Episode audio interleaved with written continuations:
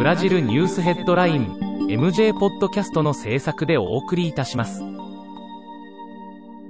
ブラジルニュースヘッドラインはブラジルの法事紙日経新聞の配信記事を音声で伝えるニュース番組です。ブラジルの社会政治経済に関する記事の見出しのみを抜粋してお伝えします。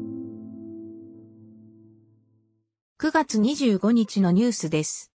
22日、ボーソナロ大統領は国連総会で開会演説を行い、自分はアマゾンやパンタナルの偽情報を流す人たちのキャンペーンの犠牲者だと発言。さらに、信憑性や正確さに欠ける発言を連発し、物議を醸した。23日、ブラジル中央銀行が8月の直接投資は14億3000万ドルで、昨年同月の95億24万ドルと比べると85%も減少していると発表した。ブラジル北部アマゾナス州マナウス市で行われた調査で、同市ではすでに新型コロナウイルスに対する集団免疫ができている可能性があることを示唆する結果が出た。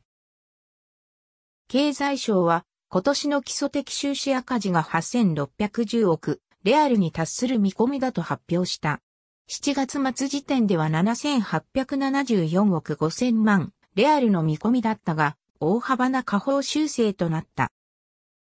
24日、ブラジルチリ統計員の生態系アカウントによって2000年から2018年の間に48万9877平方キロもの原生林が消失したことが明らかになった。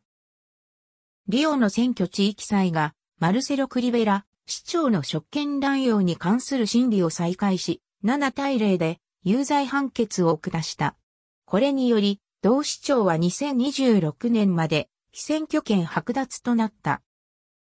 ミナス・ジェライス州パトロシーニョ市で24日、現職市長の兄弟が市事業局の不正を告発中の次期市長選、立候補者を殺害する事件が起こった。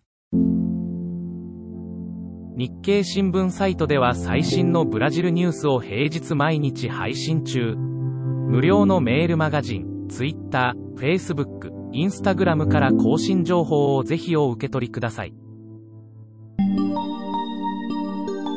ブラジルニュースヘッドライン